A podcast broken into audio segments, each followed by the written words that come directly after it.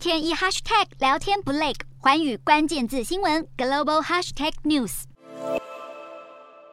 民众再度排起长长队伍。澳门在经过两百五十一天本土零确诊后，再度爆发疫情。截至二十号下午，已经累计了三十六例新增个案。为了跟随中国政府的清零政策，澳门从十九号开始展开六十万居民的大型普筛。澳门这波确诊个案中，年龄层横跨八个月大的婴儿到八十九岁的年长者，而且有多个地区都出现感染，让当局难以掌握传播源头。目前，当地多数企业、学校还有公共设施都已经关闭，反倒是赌场还继续开放。不过，就算继续营，营业恐怕也是生意惨淡，占据澳门收入百分之八十的博彩业备受疫情打击，而紧邻澳门的珠海也进入了部分管制。珠海市的香洲区在二十号凌晨开始进行三天封控，政策一宣布，街上车流明显增加，还出现了大批民众携家带眷拖着行李赶往封控区域外，就怕珠海一封也要像上海那样漫长，索性先行一步，赶紧离开。